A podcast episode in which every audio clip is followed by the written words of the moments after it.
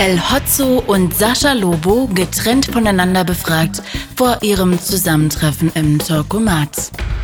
Ich fühle mich so per Default unterlegen und kleiner, weil ich bin ja nur im Internet und kein, kein richtig, keine richtig bekannte Persönlichkeit. Ich habe ehrlicherweise gedacht, dass ich für einen Aspekt des Internets stehe, der ein bisschen älter ist, quasi so ein bisschen, ich erkläre ja Boomern das Internet beruflich und dass es total gewitzt von euch wäre mit einer schönen Fallhöhe, wenn ihr mir eine Repräsentantin, Repräsentantin des jungen Internets vor die Nase setzt, also so eine Insta-Person oder YouTuberin. Ich habe so ultra Bock, dass es jemand ist, der mich überhaupt nicht kennt und dem ich erklären muss, was ich bin und wer, wer ich bin und was ich mache. Ich finde es cool, wenn es jemand ist, der deutlich berühmter und bekannter ist als ich ab und mit einer gewissen Abscheu auf mich schaut, aber dann so im Verlauf des Gesprächs eine Sympathie entwickelt. Das wäre mein großes Ziel heute. Ich bin soweit.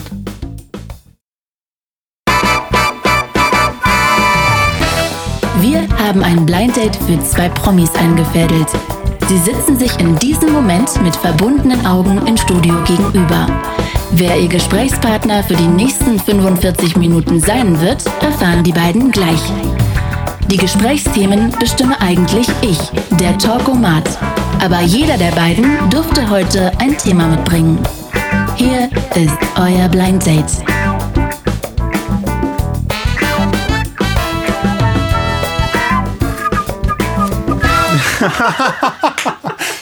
Ey, I fucking knew it. Ich wusste es nicht. Ich, also ich, hab, ich hab's geahnt. Ich hab's überhaupt nicht geahnt. Ich hab's irgendwie geahnt, ähm, aber äh, finde ich okay, finde ich eine okaye Kombi. Okay, eine okaye Kombi. Noch nicht mal gut, oder wie? Also, hallo El Hotzo, ich. Äh, hallo, Herr Lobo. Ja. Ist das ein, ein Debattenpodcast jetzt für dich, auf eine Art? Auf gar keinen Fall. Also eigentlich im Gegenteil, weil ich, ist, ist das ein Gegenteil jetzt für dich? Naja, Debattenpodcast ist ja eher so ein bisschen über die Welt philosophieren und nachdenken und hier würde ich jetzt eigentlich gerne mit dir sprechen. Gleich mal unterstellen, dass ich nie nachdenke und nie philosophiere. Wie gemein. Es gibt Leute, die nennen mich Stimme einer Generation. Ja, das ist ja noch nicht mal ganz falsch. Ah, Vielleicht finde ich schon.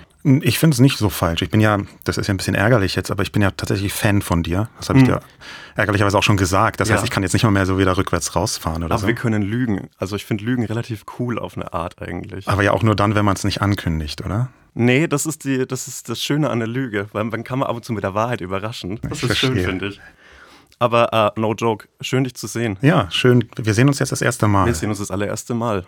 Ja, toll. Ich habe irgendwie einer Story von dir entnommen oder zumindest mhm. das geglaubt, dass du nach Berlin ziehst? Oder? Ja, äh, das war oder ist das Vorhaben. Ähm, hier sei der Aufruf gestartet, wenn ihr eine Wohnung für mich habt, sagt doch Bescheid. ähm, ja, äh, irgendwie hatte ich das, ich habe äh, ganz viel spekuliert, wer es sein könnte und dein Name fiel auch. Ich bin ein bisschen enttäuscht, dass du nicht Wilson Gonzales Ochsenknecht bist, weil über den hätte ich mehr Fun Facts gehabt. Aber ist auch okay Verstehe. So. Über mich gibt es auch gar nicht so viele Fun Facts. Hm, das ist schade auf eine Art. ja, und, und ich heiße nicht so cool, das muss man auch noch hm. dazu sagen. Ja, beide Namen haben viel Wiedererkennungswert, finde ich. Äh, warst du aufgeregt? Ähm, nein, log er. Ähm, ja, also ein bisschen aufgeregt ja schon. Interessiert, mhm. wer könnte es sein? Ähm, und also es war für mich wirklich eine Überraschung. Ich hätte überhaupt nicht gedacht, dass du hier bist. das, ist, das, ist das eine Abwertung? Bin ich, bin ich nicht groß genug für den Talkomat? Nee, ach, das. Äh. Entschuldigung, ich bin nur nervös und böse, deshalb ja. alles gut. Nö, ist alles cool, ja. Wir kennen uns ja eigentlich schon übers Internet. Ja, aber äh, also ich kannte dich, bevor du mich kanntest. Und äh, das ist, finde ich, ein angenehmes Gefühl. Finde ich ehrlich gesagt auch ein ja. angenehmes Gefühl, aber ähm, das ist gar nicht so üblich. Ich habe lustigerweise vorhin, da fragte mich jemand, ähm, ob ich darüber spekuliert habe, mhm. ob ich die Person kenne. Und dann habe ich so gesagt, naja, ich erkläre ja sonst in meiner Hauptfunktion so Boomern das Internet ähm, und stehe also eher für so eine alte Variante mhm. des Netzes. Und dann wäre es doch total toll, wenn man eine junge Variante des Internets mit einladen würde und mir mhm. so gegenüber sitzt. Ich habe deswegen übrigens extra so die Top 10 der YouTube-Follower-Listen und Instagram-Influencerinnen auswendig gelernt. War aber umsonst offenbar. Wenn ich eine Sache verändern könnte. für egal was wir jetzt sagen, es wird uns später im Internet angekreidet. Ist dir das bewusst? Ja, aber das gilt bei mir, glaube ich, immer. ja, same. In, insofern kann man da auch so kopfüber begeistert reinspringen. Wenn ich eine Sache verändern könnte, um mal den, das Eis zu brechen hier, ich würde gern das Uhrzeitensystem umstellen. Mich nervt das mit den 12 und 60 und 24. Ich hätte da gern ein einheitliches Zehnersystem, damit man besser rechnen könnte. Das, das ist, ist spannend. Ja, finde ich auch. Ich finde es eine gute, gute Art und Weise eigentlich. Ich ähm, würde jetzt so gerne was Besserwisserisches sagen, aber mache ich lieber nicht. Das ist ein Podcast-Format, dafür ist es gemacht, dass man was Besseres Ach so, das hat Rawal Horzon schon mal vorgeschlagen. ähm. ich, wusste, ich wusste den Namen leider nicht mehr, ja, ansonsten egal. fand cool. Ähm, aber du, du das, ich, ich finde es interessant, du kannst eine Sache, egal was, verändern mhm. und veränderst etwas wie die Zeit, wo man jetzt sagen würde, okay, gibt vielleicht nicht Millionen von Tote, wenn das so bleibt oder also es ist einfach so für mich so ein Interesse. Ja, ähm, äh, es ist jetzt äh, sehr auf mich selbst fokussiert, weil ich bin sehr schlecht im Bruchrechnen, was mir als Franke natürlich mit den Dreiviertel fünf und Dreiviertel sechs und wie auch immer das heißt, äh, ungelegen kommt. Deshalb fände ich es besser andersrum, wenn es so ähm, 20 Prozent fünf wären. ich so. verstehe. Auf, auf eine Weise finde ich das äh, un ungelogen. Mhm. Äh, charmant und cool zu sagen, nee, man könnte viele Millionen Menschen retten, aber man entscheidet sich dafür, weil man schlecht Bruchrechnen kann, das Zeitsystem umzustellen. Also, aber das ist natürlich eine witzige, äh, eine, eine lustige Perspektive. Aber ich äh, vielleicht. That's what I'm here for. Ja. Du bist für die sachliche Perspektive hier. Ja, die. Hm. Ich probiere es mal. Es kam von dir nur Analytisches bisher, nichts, äh, nichts äh, Konstruktives. Ja, das ist vielleicht auch eine Schwäche. Ich, ich hätte jetzt auch, aber vielleicht kannst du mich da beraten, weil ich bin in ganz vielen von diesen Bereichen ähm, noch, noch gar nicht so weit. Ja, ich habe über ganz viele Jahre immer so im Internet halt nur mhm. so herablassende Analytik betrieben. So. Ich bin nur herablassend, da unterscheiden wir uns. Aber du bist gleichzeitig auch sehr witzig und das ist dann der Vorteil. Und jetzt versuche ich das so ein bisschen auch für mich anders zu machen, so eine leichte, leichte Öffnung fast. Dann mhm. berate mich doch mal. Ich wollte ursprünglich sagen, was kann ich abschaffen? Äh, das Patriarchat. Und dann wäre so gleich eine riesige, große Situation entstanden, wo man dann eine Stunde über die äh, äh das wäre tatsächlich äh, der smartere Satz gewesen, aber ich könnte dann antworten, äh, dass die Abschaffung des Patriarchats ja nicht äh, von einer Einzelperson ausgehen kann, sondern äh, wir uns vielleicht auf einem guten Weg dahin befinden. Und dann äh, wäre es schon wieder ein schlauer Satz, hoffentlich von mir. Wenn nicht, war es ein Gag. Ich glaube, dass du mehr schlaue Sätze so am Start hast als viele andere, die glauben, dass sie schlaue Sätze am Start haben. Ähm, ähm, das sagst du zu einem Typen, der sogar mit, diesem, äh, mit dieser Augenbinde gerade nicht zurechtkommt, weil ich sie mir nicht über die Kopfhörer mehr ziehen kann. Und jetzt sitze ich hier mit so einer Halskrause. Aber das gibt uns vielleicht einen christlichen Charme. Mhm, da bin ich mir nicht ganz sicher. Mein Lieblingsspielzeug, als ich Kind war. Jetzt breche ich mal das ja spürbar immer noch vorhandene Eis. Findest du, bist du nervös? Nee. Ich glaube ich dir nicht, weil wir beide zittern so mit den Händen rum. Aber äh, go ahead. Ähm, ich hatte einen kleinen Hasen. Äh, ähm, so einen kleinen, so einen Stoffhasen, mhm. mit dem ich sehr gern gespielt habe. Mhm. Und ähm, dieser Stoffhase, der hatte den Namen Fulungi. Ich weiß nicht, wo der herkam. Ich glaube, der war irgendwie so aus einem falsch verstandenen Wort von meinem Vater oder so, aber der hieß einfach Fulungi. Das klingt wie so, ein, äh, wie so eine Pilzalternative. Äh, ich bin ganz froh, dass der Satz nicht in Richtung Pilzerkrankung abgebogen nee, ist. Nee, nee. Ich hoffe, dem Hasen geht's gut. Ich weiß leider nicht mehr, wo er ist, mhm. aber das war mein Lieblingsspielzeug und da habe ich dann immer Geschichten erzählt. Und, und bei dir? Ähm, mein großes Lieblingsspielzeug waren Spielzeugautos, aber ähm, also so Matchbox-Autos. Aber statt mit denen tatsächlich zu spielen, habe ich mir einen Hammer genommen und sie in meine, in der, im Werkzeugkeller meines Vaters zerdeppert, habe ich es genannt, was genau das war, was es ist, nämlich einfach diese Autos kaputt machen. Na, warum? Ähm, aus blinder Zerstörungswut. Äh, möglicherweise wird mir ähm, das war natürlich ein, ein Aufruf zum Verkehrswandel und gegen, gegen den Individualverkehr, gegen den äh, Benzingetriebenen. Aber äh, ich hatte einfach Bock auf Zerstörung und es waren große Teile meiner Kindheit getrieben davon, Dinge kaputt zu machen, anzuzünden und letztlich so eine Supervillain äh, Origin Story. Also ich habe leider keine finanziellen Mittel, um ein Superbösewicht zu sein, aber äh, vielleicht kann ich mich ja doch noch zum CDU-Vorsitzenden wählen lassen eines Tages. Ich dachte, dass Teil von Superbösewicht auch immer ist, dass man diese Mittel dann bekommt. Mhm. Aber ähm, das, das finde ich jetzt aber spannend. Warum mhm. wolltest du so viel zerstören? Also ich auch, ich hatte das überhaupt nicht. Also ähm, ich glaube, es geht viel um so eine Einmaligkeit des Moments, weil mit einem Spielzeug kann man richtig, richtig oft spielen, aber man kann es nur einmal endgültig zerstören. Und so maximaler Besitz über einen Gegenstand ist ja, ihn kaputt zu machen. Weil dann bleibt der Besitz für immer bei dir. Ich bin das einzige Kind, das jemals mit diesem Spielzeugauto gespielt hat und äh, habe dessen Existenz beendet und in kleine Metall- und Plastikteile zerfetzt. Und das ist vielleicht das, was mich gereizt hat. Oder ich fand es einfach cool und hatte keine andere Beschäftigung. Bin ganz froh, dass du nicht Investmentbanker geworden bist, aber hm. Ja, dafür müsste ich zu viel nachdenken, glaube ich. Ich glaube, man muss dann trotzdem ab und zu nachdenken als Investmentbanker. Und ist das in deinem Leben immer noch so wichtig, irgendwie Sachen zu kaputt zu machen, zu zerstören? Ab und zu blitzt sowas durch bei dir in den Insta-Stories zum Beispiel? Also so ein gewisser Selbstzerstörungstrieb ist auf jeden Fall da, aber ich glaube, der ist einfach so ein Anfang 20-Ding. Ich glaube, Anfang 20 macht man gerne Dinge kaputt und irgendwann mal gibt es den finanziellen Druck, dass man keine 3 Euro Matchbox-Autos mehr kaputt machen kann, sondern halt sich selbst. Deshalb habe ich zum Beispiel richtig hässliche Tattoos. Die kennst du vielleicht. Ja, ich habe gesehen, wie du abgestimmt hast, abstimmen hast lassen oh, auf Instagram. Das war noch im ersten Lockdown. Ob du, was du dir tätowierst. Mhm. Und ich fand es am Anfang natürlich total bekloppt, bevor mhm. ich gemerkt habe, dass ich das nur deswegen bekloppt fand, weil ich da aus einer völlig absurd alten Perspektive drauf geguckt habe. Und dann wieder dachte ich, nee, es ist eigentlich richtig, das zu machen. Eigentlich ist es witzig und vielleicht sogar cool. Ich kenne mich mit Coolness nicht besonders gut aus. Aber vielleicht ist es sogar witzig cool, das zu machen. Einfach weil dieses, dieses leichte Fuck off, was so ein bisschen mitschwingt bei dir, mhm. das kann so einen ganz eigenen Charme im Internet entwickeln. Also da, da kann sich so irgendwie was umdrehen auf einmal, wo man nicht mehr denkt, das ist der Idiot, da haben die Leute abgestimmt, dann hat sich dann tätowieren, der Hund oder irgendwas sondern es dreht sich dann um und sagt, naja, fuck auf, ich habe mir einen Hund tätowieren lassen, weil das hatte 67 Prozent. Also ähm, die Überlegung, die bei diesen hässlichen, teilweise selbstgestochenen Tattoos äh, dahinter steckt, ist eigentlich die, dass mein Körper dadurch nicht deutlich äh, verliert. Also ich glaube nicht, dass jemand meinen äh, untätowierten Körper anschaut und dann ähm, sagt, Mensch, eigentlich schön, aber äh, ruiniert durch die Tattoos. Aber das ist mir jetzt, ehrlich gesagt, dass ich manchmal so bei dir, sorry, dass ich das hm. jetzt so ganz offen sage. Dafür sind wir ja hier. Ach so ein bisschen zu Selbst-Hate. Also oh, Entschuldigung, dann höre ich jetzt damit auf. Nein, nein, überhaupt nicht.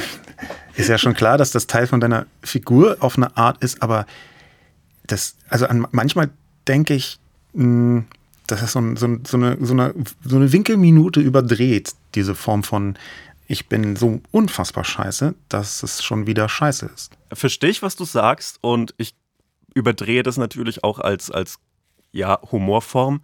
Aber so diese grundsätzliche Abneigung gegen mich selbst ist nichts unbedingt Destruktives, nichts Kaputtes und ich bin nicht, hoffe ich, ich glaube, es sagen alle, die eigentlich kein gutes Verhältnis zu sich haben.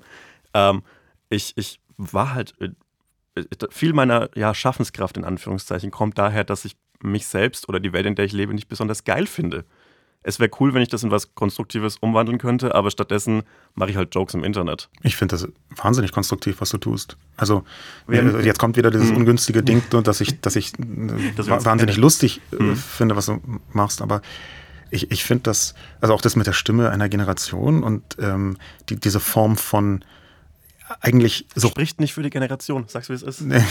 Aus meiner Sicht schon. Ich bin ja irgendwie Fan von den, den jüngeren Generationen nennen weil die aus meiner Sicht viel mehr gecheckt haben als jetzt so ein bisschen die reiferen, mhm. älteren. Aber ich finde da ganz viele Punkte bei dir wieder, wo du so Debatten auf so eine ganz schiefe Art abbildest, die aber trotzdem einen Erkenntnisgewinn mitbringt. Das ehrt mich sehr und ähm, ich fände es cool, das jetzt auf so eine ironische Art ablehnen zu können. Aber wir sind hier, um, uns, um über unseren eigenen Schatten zu springen und deshalb sage ich Danke. Horoskope habe ich leider richtig wenig äh, tatsächlich fachlichen Berührungspunkt zu und habe das lange Zeit für kompletten, äh, für komplett äh, unsinnig gehalten, sich damit zu beschäftigen. Aber äh, ich finde es cool, wenn Menschen daraus, also aus Horoskopen, aus so diesen vagen Vorhersagen, irgendeinen Halt im Leben finden. Und so immer Anti sein finde ich, immer Anti sein ist so 2019. Ähm, deshalb äh, ja, lass ihre Horoskope und äh, manchmal finde ich es witzig. Was findest, wie findest du Horoskope? Ich habe da eine kleine, wirklich ernsthaft so erlebte Story. Oh yes, dafür sind wir hier. Ich war ähm, irgendwo in Süddeutschland und war da auf einer Veranstaltung und ähm, hab da, stehe da so rum mhm. und dann kommt jemand zu mir und sagt, ja, also, was haben Sie denn für ein Sternzeichen?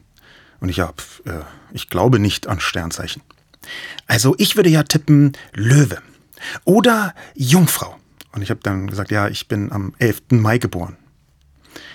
Ah, ja, äh, am 11. Mai. Aha, interessant, ja. Und ich glaube einfach überhaupt nicht an Horoskope. Ja, Stier. Das ist ganz typisch für Stiere, dass sie nicht an Horoskope glauben. Und das, ich stand dann so da, äh, aha, interessant. Erdzeichen, die glauben fast nie an Horoskope. Und das, das war so eine Situation, wo ich dachte, okay, mhm. Das ist völlig egal, was ich jetzt sage, der wird einfach alles in seine Richtung ziehen. Ich glaube einfach zero an Horoskope. Was ich aber sehe. Aber das ist eine Diskussionskultur wie im Internet. Egal, was man sagt, es wird in seine Richtung gezogen. Nein. Findest du? Nee, war nur. War ein guter Gag. War ein guter Gag. Was, was ich schon, schon sehe, ist, dass es, glaube ich, Unterschiede macht, äh, gibt, wann man geboren ist und was so die ersten Erlebnisse sind. Wenn sich quasi das, das Hirn so herausbildet, mhm. dann tut das ja das ja anhand von Reizen. Und da könnte ich mir schon vorstellen, dass es einen Unterschied ergibt, ob man jetzt im Frühsommer geboren ist und die milde Luft und Vogelgezwitscher prasselt auf das kleine, sich gerade herausbildende Gehirn herunter oder man ist halt in einer äh, trockenen Luft in der Bude, geht immer noch raus, ist minus 20 Grad. Ähm, es ist meiste Zeit dunkel, die Leute sind traurig, ich übertreibe nur ganz wenig. Es ist dann halt irgendwie so Februar oder so. Januar bei mir, bei dir Mai. Und du konntest die besseren Kindergeburtstage feiern. Du konntest draußen was machen, ich musste so. Ich mach mal was El Hotzo-artiges, ja, aber für Kindergeburtstage hätte ich Freunde gebraucht. Okay, ich möchte jetzt gehen, weil wir werden hier meine Gags geklaut. Tschüss. ähm, nee, äh, bei mir war es tatsächlich so, dass meine Kindergeburtstage immer so slightly depressing waren, weil äh, man eben nichts draußen machen kann. Und äh, Winter in Deutschland ist ja meistens keine Angelegenheit von wunderbaren Schneefällen und Schlittenfahren, sondern so meistens so Schneematsch und einfach das, das, die ganze Welt schreit Kinderfeindlichkeit, weil man nichts draußen machen kann. Ja, aber ich meine, du hast im Januar Geburtstag, genau. das ist höchstens noch fünf Jahre und dann kannst du draußen feiern. Ich freue mich auch äh, mittlerweile und äh, da widerspreche ich meiner Bühnenpersönlichkeit. Ich hoffe, die Anführungszeichen waren hörbar. Äh, mittlerweile hätte ich auch Freunde, mit denen ich das feiern kann. Das ist doch schön, oder? Moment, du glaubst, dass es deine Freunde seien, oder? Die reden mir das gut ein, aber ich glaube, sie werden mich bei der ersten Gelegenheit, sobald der nächste lustige Mensch aus dem Internet kommt, verlassen. Aber das ist okay für mich. Dann gibt es etwas Besseres als mich und dann, dann setzt sich einfach der Markt durch. Und das ist doch genau das, was wir wollen, oder? Meine Fähigkeiten als Hausmann. Ey, äh, da glaube ich, wurde in unsere Insta-Stories geguckt. Wurde? Mhm. Und ich glaube, ähm, bei, also ich habe ich hab bei dir ein paar Insta-Stories im Kopf, da hast du so sehr rotweinbasiert gekocht. Ja. Und ich fand so, ja, ich würde es essen, aber ich fand es nicht beeindruckend. Das ging mir selbst ähnlich. Mhm. Nur, dass ich es nicht gegessen habe. Du hast es weggeworfen? Finde ich stark. Find, das finde ich wirklich gut, sich das einzugestehen, dass es nicht lecker ist. Ich habe drei Löffel genommen mhm. und dann gemerkt, dass der Kochvorgang an sich, den ich auf Instagram inszeniert habe, deutlich interessanter war als der Geschmack, weil der Geschmack war, also interessant ist ja sowieso mhm. ein schwieriges Wort, was mhm. Geschmack angeht, wenn man kocht. Aber das war halt noch nicht mal interessant, das war einfach plain nicht gut. Also es war einfach nicht total schlecht, aber es war einfach nicht gut und dann habe ich es auch nicht gegessen. Das finde ich irgendwie schade, aber ich, ich finde, ich respektiere es sehr, dass du dir das eingestehen konntest, dass es nicht gut ist. wir ich, machen gerade was total Interessantes, was merke ich. Wir, so eine Metadiskussion. Nee, wir sind etwa zwei Männer. Mhm.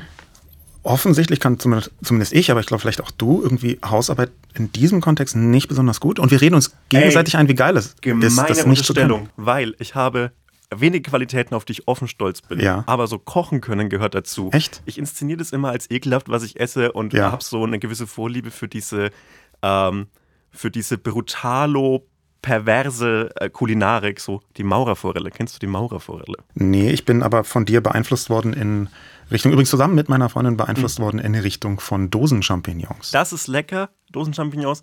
Man es ist jetzt aber nicht die, sagen wir mal, das Krönchen der Hausmannskunst. Nö, aber so. es, es hat keinerlei Nährwerte und man kann sich das einfach so äh, reinschaufeln wie Styropor. Das hat keinerlei Wirkung auf deinen Körper. Kann ich jetzt nicht sagen. Ich habe noch nie Styropor gegessen. Hm, 1-0 für dich. Ähm, ich habe so eine Vorliebe für diese widerliche Kulinarik, zum Beispiel die Maurerforelle, das ist so eine aufgeschnittene Lyona, wie so ein Cordon Bleu aufgeschnitten, das ah. so an einer Seite zusammenhängt. Und dann werden da so Zwiebelscheiben reindrapiert. Mhm. Ähm, und dann ist das die Maurerforelle mit so ein bisschen Maggi, bisschen Paprika angerichtet und das ist einfach nur lecker. Aber ähm, abseits davon kann ich wirklich gut kochen, glaube ich. Okay. Ähm, das ist einer meiner großen Trümpfe. Ich versuche so ganz langsam zu lernen. Das ist auch was, was ich ähm, in vielen Diskussionen interessant mhm. bemerkt habe, dass ich so in den letzten, sagen wir mal, 10, vielleicht 15 Jahren ganz viele Perspektiven auf mich selbst korrigieren musste. Wo ich so dachte, ey, X oder Y kann ich. Und dann musste ich merken, hm, können ist vielleicht ein bisschen hochgegriffen. Ich mach's bloß oft. ja, das ist so, um mal eine jugendliche, um einen jugendlichen Vergleich zu bringen. Das ist so, wie wenn man das erste Mal online spielt. Ich habe eine Zeit lang gedacht, dass ich richtig gut wäre in so einer Formel-1-Simulation. Dann bin ich das erste Mal online gefahren. Ich war der Schlechteste. Und seitdem scheue ich jeden Vergleich. Ja. Da habe ich eine, eine, Parallele. Ich habe mal mhm. ähm, an den deutschen Meisterschaften in Tekken teilgenommen. Krass. Okay. Ja. Und weil ich aus genau dem Grund, ich habe mir eingebildet, wow, ich bin mhm. einfach richtig gut. Ich habe mit Yoshimitsu gespielt, so ein Charakter bei Tekken, der, ähm, also ich habe wenig Ahnung von Videospielen, aber den mhm. konnte ich einigermaßen gut bedienen, um nicht zu sagen, der hat das gemacht, ich was ich vorher dachte. Ich habe erst verstanden, dass es nicht um Tekken wie in Graffiti-Sprühen geht. Achso, nee, Tekken okay. ist einfach ein Videospiel. Ja. Schön, dass ich das erkläre, aber ich habe dann diesen Meisterschaften teilgenommen und habe sogar in der ersten Runde gewonnen, zu gar nicht meiner eigenen Überraschung, mhm. sondern so zur Bestätigung, naja, ich bin einfach wirklich auch gut. Ne? Und es war aber eigentlich nur so, dass in der ersten Runde ich durch Losglück an jemanden geraten bin, der zufällig kein Mittel gefunden hatte gegen mich, aber auch selbst schlecht war. In der zweiten Runde habe ich dann einfach so zer zerstörend verloren, so vernichtend, zernichtend verloren. Also ich habe so unfassbar auf die Schnauze bekommen, dass mir einfach, also ich habe wirklich wochenlang das Spiel nicht mehr angefasst, obwohl ich vorher fast rund um die Uhr gespielt habe. Und das war einer der Momente, wo ich gemerkt habe, okay, vielleicht muss ich meine Selbstwahrnehmung, manchmal eine Idee feinjustieren. Glaubst du, das war gut für deinen Lebenswandel, dass du so aufs Maul bekommen hast da, weil du dann deine Zeit für was anderes benutzt hast? Ich war bestimmt 25 Minuten ein bisschen weniger unsympathisch. Insofern würde ich sagen, ja, es war ganz gut. Oh Mann, hoffentlich besiegt mich auch demnächst jemand. Dann wird vielleicht diese Mischung aus Selbsthass und Arroganz bei mir auch ein bisschen besser. Das wird auch toll. Ähm, wo, was war denn nochmal das Thema, über das wir gerade reden? Hausmannsfähigkeiten war das davor. Ich glaube, das ist immer noch Hausmannsfähigkeiten, oder? Naja, ähm, ich kann äh, wahnsinnig schlecht Fenster putzen, das muss ich dazu fügen. Ich kann unglaublich schlecht so Boden wischen, weil ich habe dafür irgendwie keine, äh, keine Verwendung in meinem Leben. Ich finde es langweilig. Ich, ich, ich, möchte mich groß, großen Dingen und vor allem Dingen auf Hüfthöhe widmen, damit ich mich nicht bücken muss. Ich habe einen Trick von meiner Mutter in Form eines ganz kurzen Spruchs bekommen, der mir wirklich hilft. Schaff was, du Arschloch, was bei mir und meiner Mutter. Ja, da war meine Mutter eine Idee herzlicher im Umgang, ähm, aber vielleicht auch auf eine Weise ein bisschen mhm. härter. Mhm. Weil sie sonst sehr liebevoll und ganz süß und weich war im Umgang und hat mm, quasi äh, uns, äh, meinen Bruder und mich sehr äh, liebevoll erzogen. Und dann hat sie diesen Satz rausgehauen, gerade im, im, in diesem Kontext von, von Hausarbeit insgesamt. Die notwendigen Dinge müssen getan werden auch mit so einer gewissen Kühle da drin. Ich finde, das klingt nach etwas, was in so einem äh, Vietnam-Film gesagt wird, wenn die moralischen Bedenken der Soldaten von irgendeinem US-General niedergemäht werden. Aber es hat werden. mir total geholfen. Immer wenn ich denke, oh, ich muss da jetzt echt nicht noch die Geschirrspülmaschine ausräumen, denke ich doch, das muss ja gemacht werden und ich kann ja jetzt nicht jeden Shit den Leuten übrig lassen, die um mich rum sind. Und das ist in den meisten Fällen meine Freundin, mit der ich zusammen wohne. Und mhm das, ab einem bestimmten Punkt muss man so eine Form von Selbstmotivation entwickeln. Äh, das gilt, glaube ich, für alle Menschen. Und da ist mein Trick, die zu entwickeln, genau dieser eine Spruch. Der hat mir richtig geholfen. Hört sich komisch an, aber der hat mir wirklich geholfen. Ähm, ich habe einen Einspruch, weil Spülmaschine ausräumen ist per se nicht nötig. Du könntest einfach deinen Speiseplan so anpassen, dass du immer das gleiche Geschirr, immer die gleiche Besetzung Geschirr brauchst. Moment, wer von uns beiden hat denn gerade gesagt, dass er super kochen könnte? Ich weiß nicht mehr genau. Ich schon, ich habe das gemacht, aber ich sage, einen guten Koch macht aus, dass er immer mit einem Topf zurechtkommt und eine Pfanne. Mehr braucht ein Mann nicht. Das ist eine der steilsten Thesen, die ich seit sehr langer Zeit gehört habe. Gute Geschenke, schlechte Geschenke. Was war das beste Geschenk, das du jemals gemacht hast? Oder ist es zu persönlich? Das beste Geschenk, was ich jemals gemacht habe, glaube ich, war meinem Gefühl zu folgen und überhaupt nicht auf irgendetwas anderes zu schauen, als auf einen Wunsch von der Person, die ich beschenke. Und nicht auf irgendwie, wie könnte das ankommen, was ist denn, aber hm, wir haben vielleicht schon ein bisschen drüber geredet, sondern einfach wirklich mhm. zu sagen, na Moment, sie hat das gesagt. Also möchte sie das auch. Und dann schenke ich es auch. Also, also wirklich so nicht auf Krampf, wow, ich denke mir nochmal was extra Geiles aus, um zu betonen, wie irre kreativ ich bin, mhm. denn ich bin natürlich irre kreativ. Aber mhm. dieser Punkt, dann einfach genau das zu schenken, wo man weiß, ja, das möchte die andere Person super gerne haben, das war für mich nicht, das war mehr das Geschenk, sondern das war auch die Erkenntnis, dass es manchmal einfach sinnvoll ist zu sagen, nein, okay, du möchtest diese Tasche haben, du hast es mir gesagt, ich habe diese Überraschung anderthalb Mal versaut, weil ich irgendwas komisches anderes geschenkt habe. Und dann mache ich das beim dritten Mal aber doch und auch richtig und nicht nochmal irgendwie so mit einem Hütchen dazu. Ähm, das ist eine sehr ernste Antwort, die ich respektiere. Äh, aber ich finde es langweilig. Ja. Ich finde, ähm, ich finde man, man muss, ein Geschenk ist immer eines, das man sich, für das man sich selbst gut fühlt. Und es geht beim Schenken nur um sich selbst. Das ist mein Statement dazu, um meine steile These mit, den, mit dem Geschirr zu, zu, noch zu versteilern. Ähm, ich glaube, also ich, ich Finde ich nicht, dass das versteilert ist, sondern ich, ich musste erst lernen, mhm. Sachen. Also. Ich, ich finde es irgendwie äh, besser, wenn man, ähm, wenn das so ein Geschenk ist, das davon zeugt, wie gut du diese Person kennst und am besten noch äh, billiger ist als das eigentlich gewünschte. Dann haben alle was davon. Ich merke, wir haben sehr unterschiedliche Schenkungskonzepte äh, ja, Schenkkonzepte. Vielleicht äh, kehrt ja die Weisheit, die du mit deiner ruhigen Stimme hier kundgetan hast, auch eines Tages bei mir ein. Und da würde ich mich sehr darüber freuen. Hast du mich gerade alt genannt? Nee, doch. Aber ist okay, oder? Ja, also, ja, klar, bin ich. Faktisch bin ich das ja. Das ist gut. Äh, das ist schön. Ähm, kickt bei dir sowas wie eine Midlife-Crisis? Merkst du sowas? Äh, klar, natürlich. Okay, wie, wie, äußert sich das? Beschenkst du dich dann selbst, um im Thema zu bleiben? Nein, das ist auf andere Art anders, als man es vorher denkt. Mhm und es rüttelt einen ziemlich durcheinander und meine kam ähm, ungünstigerweise, sagen wir mal, anderthalb Mal. Mhm.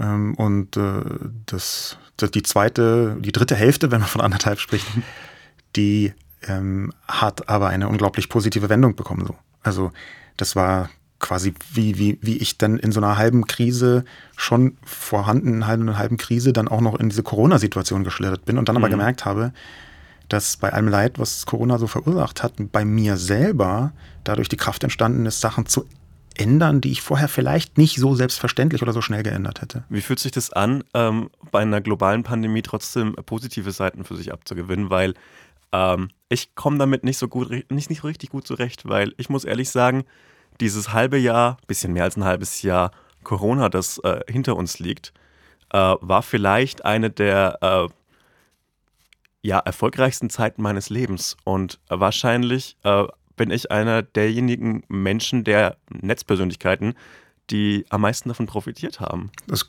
kann tatsächlich sein, aber das finde ich nicht mhm. schlimm und ich finde es auch nicht schlimm, das zu thematisieren. Ich glaube eher sogar, dass es gut ist, wenn man nicht vergisst, dass auch mhm. viele andere Menschen gelitten haben und auch immer noch leiden, äh, wirtschaftlich, persönlich, in, in jeder Hinsicht, ähm, körperlich natürlich. Wenn man stirbt, dann würde ich das schon als Leiden bezeichnen wollen, aber ich glaube, dass die Menschen sich sehnen danach, dass auch ab und zu irgendwo ein bisschen was Gutes passiert. Und wenn man das sagt, ohne das Leid irgendwie abzuwerten, mhm. dann halte ich das eher für was Sinnvolles und Positives und was so Abstrahlendes, was so äh, Hoffnung geben kann. Kann ich dich vielleicht ab und zu in Zukunft noch anrufen, weil diese beruhigende Stimme äh, glättet die Wogen der Panik manchmal in mir. Das finde ich gut. Das ist ein angenehmes Gespräch für mich. Ich hoffe, mein kratziges Bart Simpson-Gerede kommt bei dir auch halbwegs okay. An. Ja, ähm, sogar besser. Also, ja? ja, ich verstehe jetzt besser, was du wie, warum machst, obwohl ich das ja intensiv ver verfolge. Ähm, schreib mir das mal zusammen. Das würde mir auch helfen, das zu wissen. Klar, da einfach ein simples Dossier. Danke. Das wäre sehr hilfreich. Vielen Dank. Haben wir gerade unsere Füße miteinander berührt? An dem Tisch, an dem wir sitzen? Bitte bleib präzise. Du hast ich meine Füße. Tut mir leid. Ist nicht schlimm. Leid. Hat sich ganz gut angefühlt. Ja. Ein Pferdeerlebnis. Hast du ein Pferdeerlebnis? Weil ich habe eine gute Story. Ups, Entschuldigung. Du hast dich gerade bei dem Filter vor dem Mikrofon entschuldigt. Die leblosen Objekte in meinem Leben dominieren im Moment eindeutig und wenn man sie ein bisschen vermenschlicht, äh, tut es ganz gut. Ich verstehe. Was hast du denn für ein Pferdeerlebnis? Also, ähm, per se finde ich äh, Pferde in ihrem ganzen Wesen abstoßend. Und gerade fällt mir auf, dass ich diese Geschichte vielleicht nicht in einem Spotify-Format ähm, Warum nicht? Weil äh, es, es ein Zoophilie-Ding ist, aber nicht von mir selbst. Das ist jetzt schwierig, da rauszukommen. Fuck it. Ähm, fuck it, wie jetzt gemeint? Ähm, es gibt, glaube ich, in jedem Dorf, in jedem bayerischen Dorf, äh, so Gerüchte über eine Person, äh, die äh, ein besonderes Verhältnis zu Tieren hat. Und in meinem Dorf gibt es das auch. Und bei dem, um, um bei dem, also Und wie kommst du damit zurecht einfach? Also ich finde es, also schwierig bei dieser ganzen Zoophilie-Geschichte ist, dass es natürlich von tierischer Seite keine eindeutige Einwilligung geben kann. Also es kann nicht auf Consent-Basis passieren und deshalb ist es für mich abzulehnen, weil es einfach faktisch Tierquälerei ist und ähm, ziemlich schwierig ist. Ich lehne das schon sehr ab aus vielerlei Hinsicht und äh, ich hoffe, dass meine Ablehnung gegen Zoophilie jetzt äh, ordentlich rausgekommen ist bei diesem Statement. ähm, äh, auf jeden Fall hat er mal so ein bisschen betrunken äh, geredet in einer, in einer Bar, in einer Kneipe und hat das so angerissen, äh, dass da überhaupt nichts dran ist. Allerdings ähm, hätte er den Eindruck, dass äh, sich ein Pferd in ihn verliebt hätte. Und äh, dann ist so sein Gerede im Gelächter im Allgemeinen untergegangen und es war wieder so Kneipe-Dorffest-Stimmung. Allerdings würde es mich unglaublich interessieren, woran man merkt, dass ein Pferd verliebt ist. Weil ich kann mir schon vorstellen, mhm. dass man so ein Pferd in die Augen, die ungefähr anderthalb Meter auseinander sind, weil Pferde sind riesig und abstoßend. Ähm, vielleicht hat man so Augenkontakt und äh, man merkt so einen gemeinsamen Funken. Ja. Also und das würde mich sehr interessieren, ob es sowas tatsächlich gibt.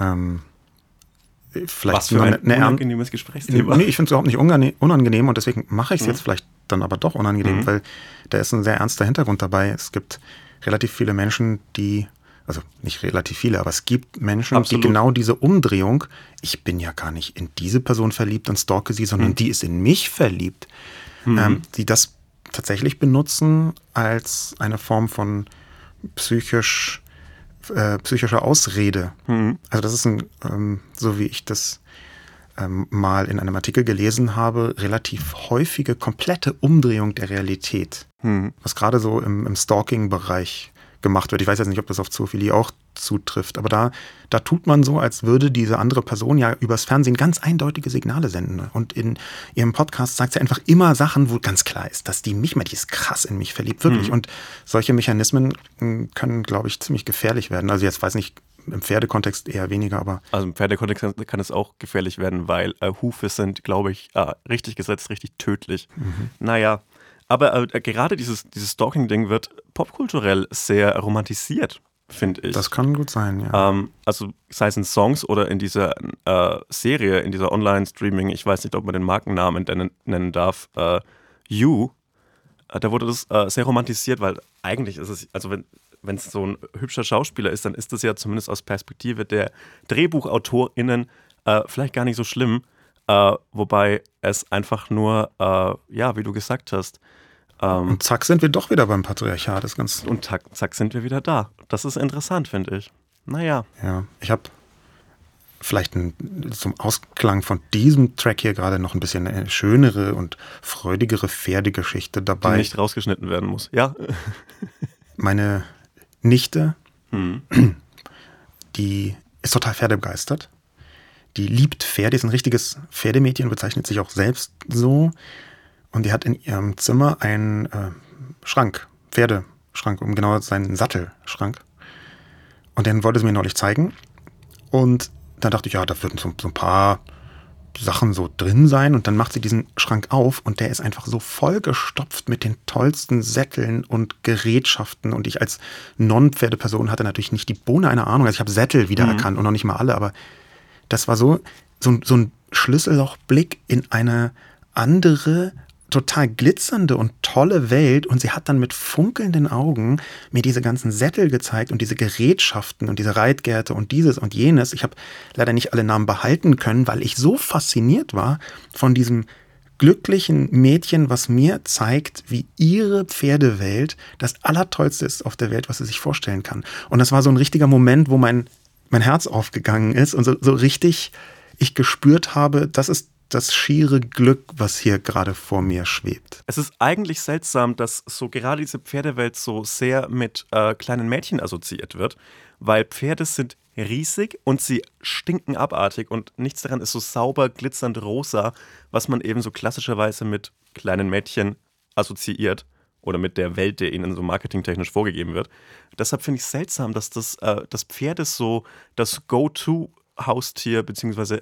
Tier ist. Finde ein bisschen schwierig, dass du meine herzergreifende Geschichte, die wirklich genauso passiert mhm. ist, jetzt einfach so dekonstruiert auf seine bisschen komische El Hotzo-Art. Ja, so ist das Leben. Dafür habe ich äh, davor von Sophie erzählt äh, in meinem Nachbardorf und deshalb äh, musste ich diesen intelligenten Einwurf noch bringen, damit ich nicht ganz unsympathisch aus diesem Bit hier rausgehe. Millennials und Boomer. Bist du Gen X oder ein Boomer? Du bist Gen X, oder? Ja, du bist aber die erste Person unter 60, die das weiß. Also, ich bin so ganz klassisch Generation X, mhm.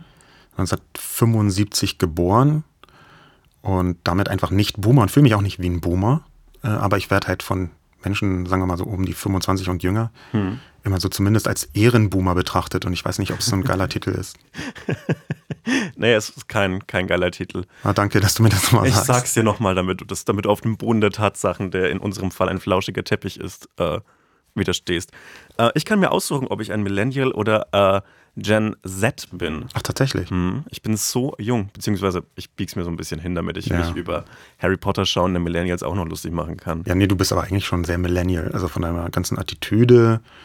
Ähm, also Guck mal, so, so, wie für dich Boomer eine Beleidigung ist, ist für mich Millennial aber eine Beleidigung. In welchem Jahr bist du denn geboren? Ich bin 96 geboren. Ja, siehst du, Generation Z wird von den allermeisten äh, Beobachtenden mhm. ähm, als nach 1999 geboren bezeichnet. Und da würde ich sagen, ich bin jetzt kein Mathematiker, aber ich glaube 96 ist vor 99. Zumal ich ja auch in einem wirklich kleinen fränkischen Dorf aufgewachsen bin und da haben die 90er ungefähr 2010 aufgehört. Ich verstehe. Ähm, also ich glaube, ich muss mich doch leider notgedrungen den Millennials zuordnen. Ja, das finde ich gar nicht schlimm. Ich finde Millennials super und auch die Generation Z oder Z oder wie man das mal sagt. Hm.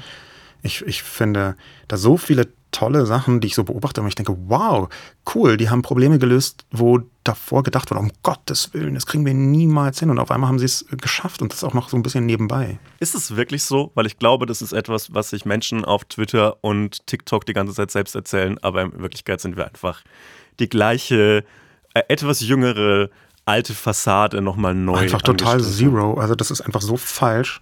Also zum einen ist, sind die beiden Generationen viel äh, voker als die davor. Also sie sind einfach bewusster, was Privilegien angeht, mhm. was so die Welt angeht. Die sagen das N-Wort nicht mehr so einfach ohne Not. Ähm, zum Beispiel als ein, ein von tausend. Die sind mhm. relativ viel offener gegenüber äh, geschlechtlichen und sexuellen Minderheiten. Und das kann man auch alles messen. Das ist relativ liegt nahe. Und das ist ein Punkt. Ein anderer Punkt ist, dass sie in ganz vielen Bereichen, mein Bereich ist ja die mhm. Digitalisierung, rausgefunden hat, wie man mit bestehenden Problemen umgeht und das einfach gemacht haben. Einfach so, zack, machen wir jetzt so. Fertig. Ist interessant, das von einem, äh, entschuldige bitte, Außenstehenden zu hören. Weil, ja, ist völlig in Ordnung. Bin ja außenstehend. Weil ich habe oft den Eindruck, dass das etwas ist, was vor allem so im Internet und in den Bubbles, in denen ich mich bewege, abgebildet wird. Dass wir, wir, um mal für, für zwei ganze Generationen zu reden, ähm, dass wir eben so viel bewusster im Umgang mit uns selbst und mit anderen wären und dass das in Wirklichkeit einfach weit ab der Realität ist, weil sich eben nicht alle, äh, Gott sei Dank möchte ich fast sagen, in diesen äh, Internet-Bubbles bewegen. Aber wenn du sagst, das ist messbar, dann bin ich positiv überrascht. Ja, es ist auch, also es für halt, mich, ich bin ja schon super alt, ich, für mich ist auch spürbar. Also ich meine, so Ende der 80er, wie die Gesellschaft da war, das war halt krass. Ja? Mhm. Also da, nicht, dass es das Krasse nicht auch heute noch gibt, aber was so öffentlich gesagt worden ist, das könntest du heute alles überhaupt nicht mehr sagen. Du könntest ganz viele Sachen, und zwar nicht, weil es verboten ist, hm. sondern weil es unfassbar unangenehm, arrogant, rassistisch, frauenfeindlich, arschlochhaft, was auch immer wäre, hm. wo du heute so einen, so einen öffentlichen Konsens hast, ja nie, also das, das kann man jetzt echt nicht sagen.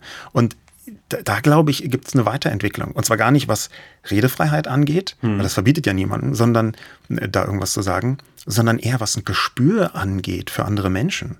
Hm. Und das war ganz lange war dieses Gespür völlig egal. Ja, jedenfalls den allermeisten Menschengruppen gegenüber. Äh, dann, dann freut mich, dass, dass, dass es da eine Weiterentwicklung gab. Äh, das ist zumindest auch für mich ein wichtiger Punkt in meinem Auftreten im Internet. Möchte dir jetzt aber nicht den Selbsthass nehmen oder so? Nee, der bleibt. Den haben, das haben schon ganz andere versucht. Das wird nichts. Ein Blick in den Spiegel und ich bin wieder der, wer ich vorher war. Wobei neulich hast du dir so eine Frisur gemacht, die hast du, glaube ich, als 90s-Frisur. Ja, das ist so nach dem Duschen, fand ich gut. Ja, fand ich auch wirklich gut. Fand hm. ich toll. Ich weiß aber nicht, wie man das hinbekommt, so diesen Mittelscheitel. Dann bräuchte ich, äh, äh, vielleicht hat dein Friseur da Tipps diesbezüglich, weil dein Styling funktioniert seit Jahren äh, zuverlässig. Sorry, es, muss, ich muss, es musste passieren, dass ich über Frisuren rede. Ja, aber ich kann ja nicht so eine Frisur, so ein Iro machen und mich hm. dann beschweren, wenn man drüber redet. Das wäre ja komisch. Welche Themen habt ihr mitgebracht? Ich habe ganz lange überlegt, was ich für ein Thema mitbringe und hatte Angst, dass die Person, der ich gegenüber gesetzt werde, nichts mit diesem Thema anfangen kann. Aber äh, dafür bist du eigentlich die ideale Person. das Thema, das ich mitgebracht habe, ist, wann hast du dich zum ersten Mal mit jemandem im Internet gestritten? Nicht von Angesicht zu Angesicht, nicht über Stimmen, sondern schriftlich übers Internet. Das, also, bei anderen Personen hätte ich so gedacht, hm, vielleicht haben die es noch nie gemacht, aber ich bin mir sehr sicher, dass du das gemacht hast. Das ist eine sehr gute Frage. Mhm.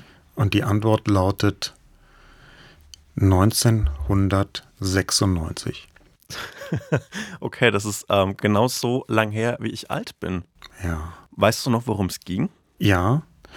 Ich hm, war ab 1996 auf einer Mailingliste einer Universität, an der ich zu dem Zeitpunkt noch gar nicht studiert habe, aber unbedingt mhm. studieren wollte. Ich musste dann irgendwie so zwei, drei Wendungen überhaupt erst drehen, wenn ich da reingekommen bin, weil die einen krassen NC hatte. Das mhm. Studiengang heißt Gesellschafts- und Wirtschaftskommunikation. Und ich dachte, ich nähere mich schon mal den Leuten an dort, indem ich auf die Mailingliste von diesem Studiengang GWK draufgehe mhm. und einfach witzige Mails schreibe. Und witzig in der Selbstwahrnehmung Ja. Ich war 21 oder 22 und witzig in der Selbstwahrnehmung bei jungen Männern ist manchmal, ganz selten natürlich nur, aber manchmal leicht anders als in der Fremdwahrnehmung. Ach Quatsch. Ja, doch. Hm.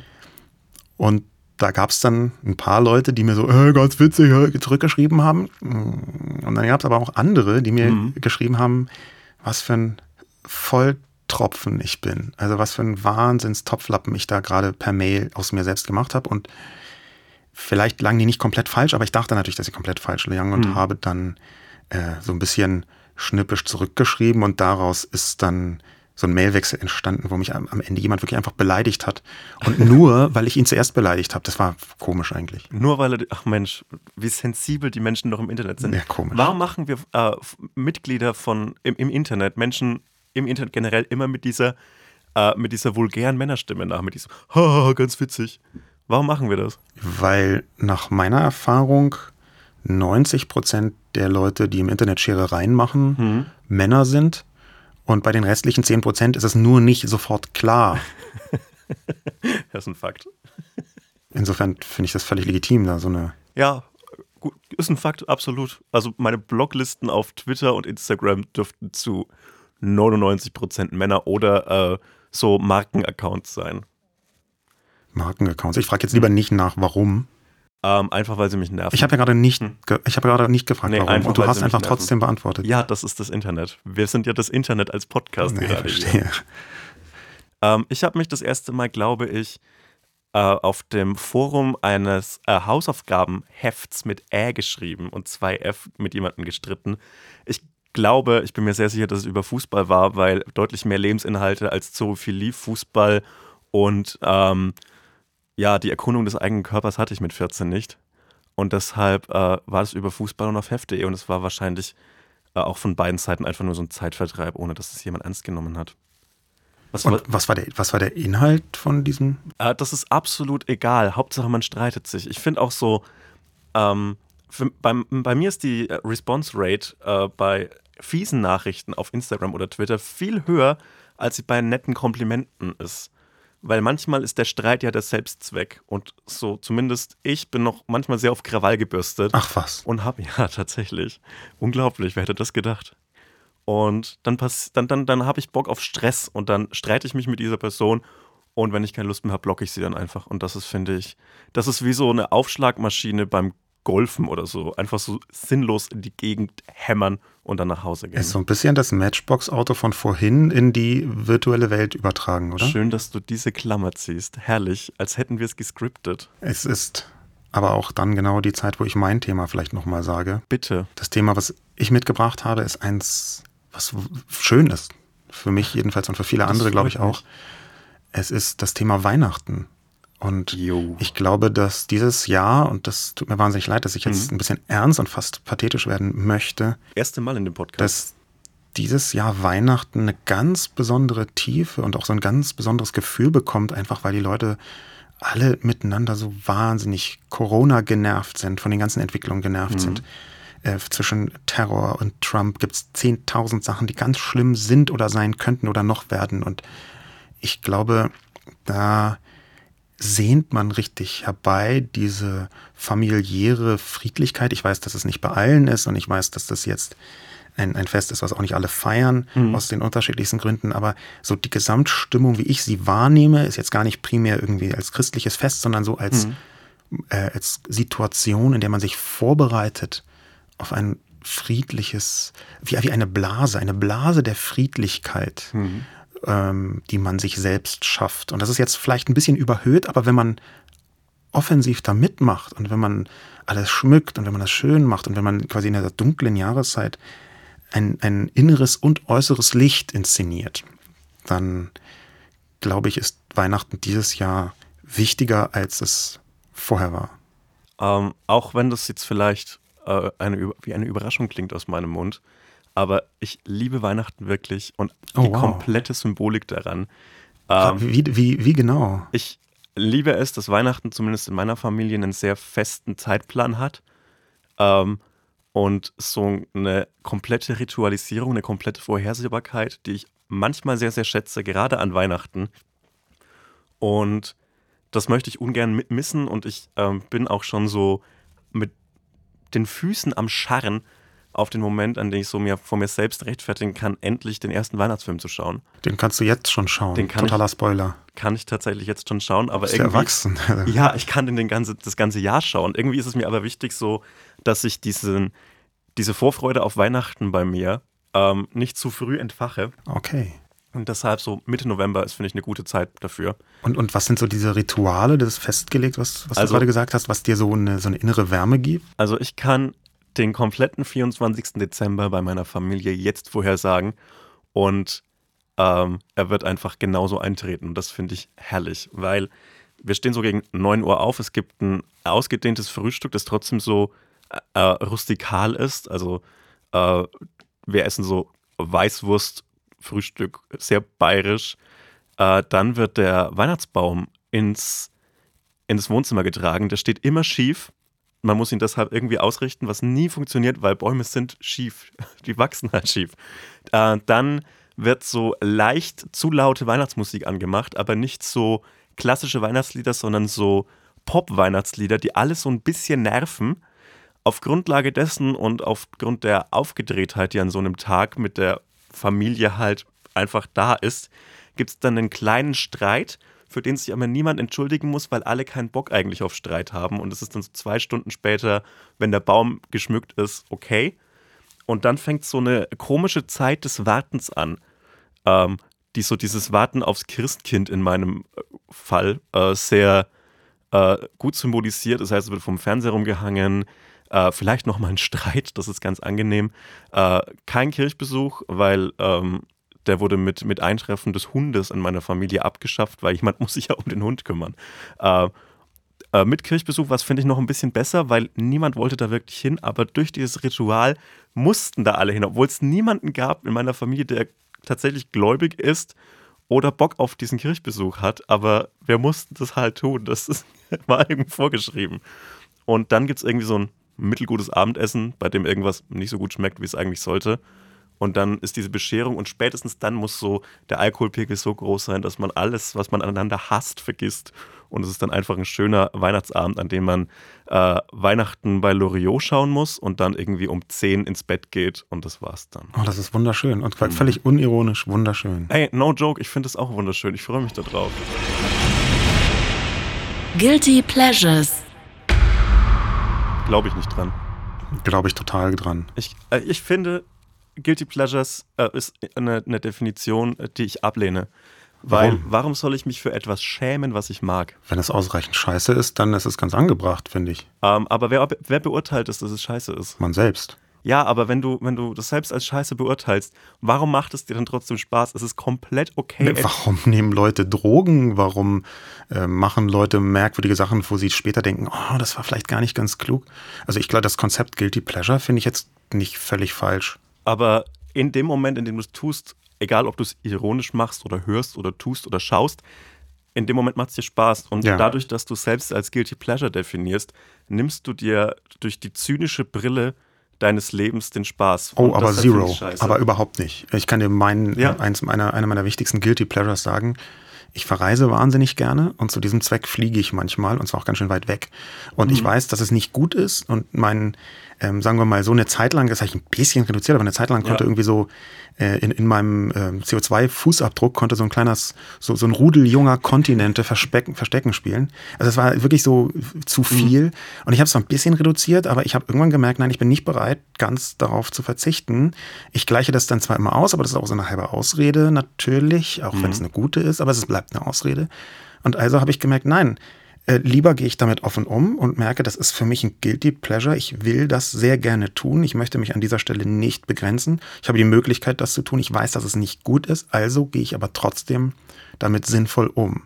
Nämlich, ich spüre die Freude des Fernreisens und mhm. auch die, die vielen positiven Sachen, die da völlig zweifellos mit zu tun haben. Aber ich merke auch, mh, hm, super geil ist es jetzt für viele andere Menschen nicht. Okay, dann haben wir eine andere Perspektive, aus der wir etwas als Guilty Pleasure beurteilen. Du hast es aus einer globalen Perspektive beurteilt und ich beurteile das eher so aus einer, sehr egozentrischen Perspektive.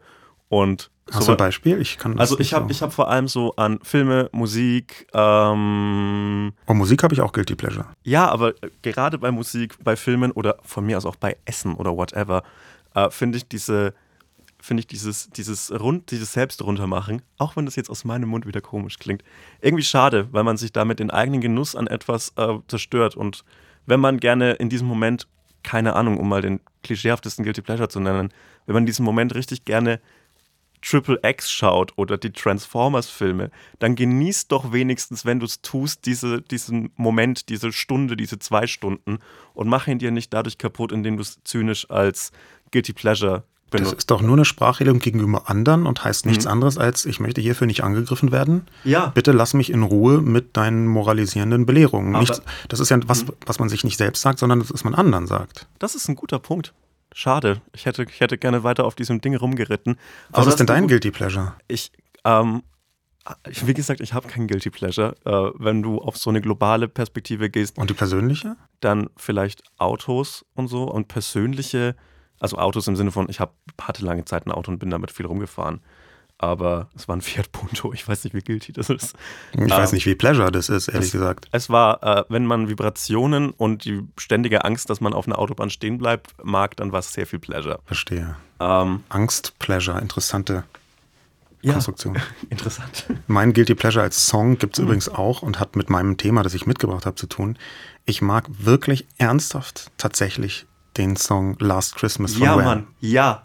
Das ist ein ultra guter Song. Ich liebe Last Christmas. Ja, ich ja, mag ihn auch wahnsinnig. Ich weiß nicht, ob ich von Liebe sprechen möchte, aber ich mag ihn wirklich sehr, sehr gerne. Nee, da bin ich, da bin ich radikal. Äh, ich liebe Last Christmas und ich freue mich über jedes einzelne Mal, wo ich den höre. Was ich noch sagen wollte. Mir wurde erklärt, dass das jetzt so die Promo-Phase ist. Was möchtest du promoten von dir? Am liebsten ich weiß nicht, ob ich irgendwas promoten möchte, aber es böte sich an, dass gerade mein Taschenbuch rausgekommen ist, Realitätsschock, letztes Jahr mhm. geschrieben und dieses Jahr ergänzt. Wegen des Namens Realitätsschock musste ich das tun, um ein Kapitel über Corona.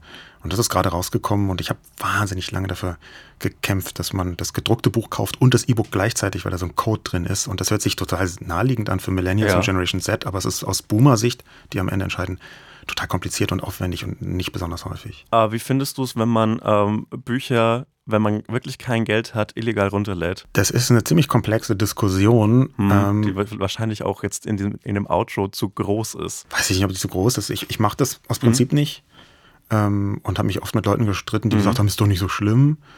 Aber ich, das ist jetzt nicht, das ist jetzt nicht, wo ich sage, hey, hier, das ist der Weg, wie es funktioniert. Also ich meine vor allem von toten AutorInnen. Naja, also ich bin sehr dafür, dass das mhm. Urheberrecht, was im Moment bis 70 Jahre nach dem Tod in Deutschland für die meisten Werke mhm. gilt, äh, dass das verkürzt wird, mhm. weil ich das für absurd aberwitzig lang halte und es ist immer wieder verlängert worden. Ähm, aber ich glaube, wir haben auch ein klügeres Internetkonzept für ähm, urheberrechtlich geschützte Werke. Und zwar nicht eine Abschaffung davon, ganz ausdrücklich, sondern ein klügeres Konzept, damit man nicht mehr einfach Zehntausende Euro bezahlen muss, wenn man mal ein Meme verbreitet oder ein Meme, wie deine Generation sagt. Also ich, ich fasse es mal zusammen für die werte Hörerschaft. Ähm, Sascha Lobo äh, spricht sich für Raubkopien aus. Das ist und faktisch ich, falsch. und ich äh, spreche mich dafür aus, dass ihr äh, weniger genervt seid davon, dass andere Leute äh, meine Tweets auf Instagram teilen nicht mehr genervt sein davon. Ich tue mein Bestes. Ja, ansonsten habe ich wenig zu promoten. Man kann T-Shirts kaufen von mir, äh, wartet ein bisschen, vielleicht mache ich ein Buch, äh, ladet mich in eure, in eure, keine Ahnung, in, zu irgendwas ein. Das, ich möchte mich promoten. Ja, das ist ja wenig, hast du ja schon gesagt. Ich mache es ja erst seit zwei Jahren, äh, selbst die ganze Zeit, mich selbst zu promoten. Also hier nochmal, ich. Schaut mich an. El Hotzo und Sascha Lobo, getrennt voneinander befragt, nach ihrem Zusammentreffen im Talkomat. Es spricht nicht für meine, für meine Nervosität am Anfang, wenn das Gesicht von Sascha Lobo eine, eine Befreiung und so Sicherheit gibt. Aber so aufgeregt war ich, dass sogar dieses Gesicht äh, Befreiung und zu Hause war. Äh, freudige Überraschung und so ein bisschen, wenn man mit jemandem so immer hin und her schreibt und sagt, ey, wollen wir uns mal treffen? Ja, mh, äh, so und es klappt halt alles irgendwie nicht so richtig, dass dann zufällig passiert, das sind eigentlich meine Lieblingstreffen und deswegen ist das hier auch mein Lieblingstreffen mit El Hotzo bisher. Es war für mich angenehm, ähm, es war ein gutes Gespräch und ich fand es gut, dass äh, ich ihm und er mir manchmal widersprochen hat. Und ähm, ich hätte gerne entweder einen richtigen Streit oder so ein richtige, richtiges äh, ein, ein Liebesgespräch geführt, aber sowas, was dazwischen, was ich okay fand. Es war angenehm, ich fühle mich deutlich besser als davor, weil er sowas Väterliches hat. Ich habe mich gefreut, dass er manchmal aus seiner Rolle rausgefallen ist, obwohl er sich zwischendurch bemüht hat, das nicht zu tun. Und dass er dann aber doch immer wieder auch aus eigenem Antrieb wollte er aus seiner Rolle des Themas wegen. Das hat mich sehr gefreut. Vielen lieben Dank, war wirklich schön, danke. Der Talkomat geht in die Winterpause und meldet sich nächstes Jahr wieder mit Blind Dates zurück. Hört doch bis dahin einfach mal in die anderen Folgen rein. Meckes und Michaela Schäfer, Sido und Shahak Shapira, Roos und Colleen Ulmen Fernandez, Felix Brummer und Kat Kaufmann, Casper und Jürgen von der Lippe, Visavi und Max Rabe, Arnim von den Beatsteaks und Christine Westermann, Larissa Ries und Johnny O'Sullivan, Tizi und Cordula Stratmann, Trettmann und Ines Agnoli, Massiv und Sarah Nuru, Joyce Ilk und Ali Ass, Namika und Ingmar Stadelmann, Alice Merton und Sascha, Larry und Felix Lobrecht, Mark Forster und Vana Lima, Finn Kliman und Chili Gonzales, Azum J und Jasna Fritzi Bauer, Chefcat und Luke Mogridge, Herrengedeck und Lumpenpack, Max Giesinger und Drangsal, Paul Ripke und Salva Humsi, Tour und Sophie Passmann, Curse und Joja Diebel, Lina Meyer-Landrut und Ariane Alter, Leila Lofeyer und Niki Beisenherz, Kool Savage und Bettina Rust, Alligator und Johannes Bekerner, Zugezogen Maskulin und Homies, Jamin und Elena Gruschka, Etienne Gade und Jude Wasabi, Yassin und Thes Ullmann, Marco Wander und Eva Schulz, Bosse und Paula Lambert, Kadiana Gerz und Dr. Mark Benecke, Nilam Farouk und Rolf Zukowski, Caro Dauer und Monchi, Oliver Polak und Anne-Marie Müller, Tommy Schmidt und Ilka Bessin, Beatrice Egli und Jan Kappen, Miss Platinum und Howard Carpendale, Linda Tavakis und Danger Dan, Haiti und Tim Melzer, und Elif, Till Reiners und OG Kino, Emilio Sakaya und Sam Dance Law, Echo Fresh und Selina Rotten, Nura und Nico Santos, Lea und Charlotte Würdig, Matze Hirscher und Desiree Nick, Matthäa und Atze Schröder, Katrin Bauerfeind und Maria Clara Kottler und Sabine Rückert und Paulina Krager. Talkomat ist eine Produktion von Spotify Studios in Zusammenarbeit mit Bose Park Productions. Regie Suholder und Daniel Nicolaou. Produktion Mats Leubner und Sebastian Simmert. Produktionsassistenz Wiebke Achterwinter.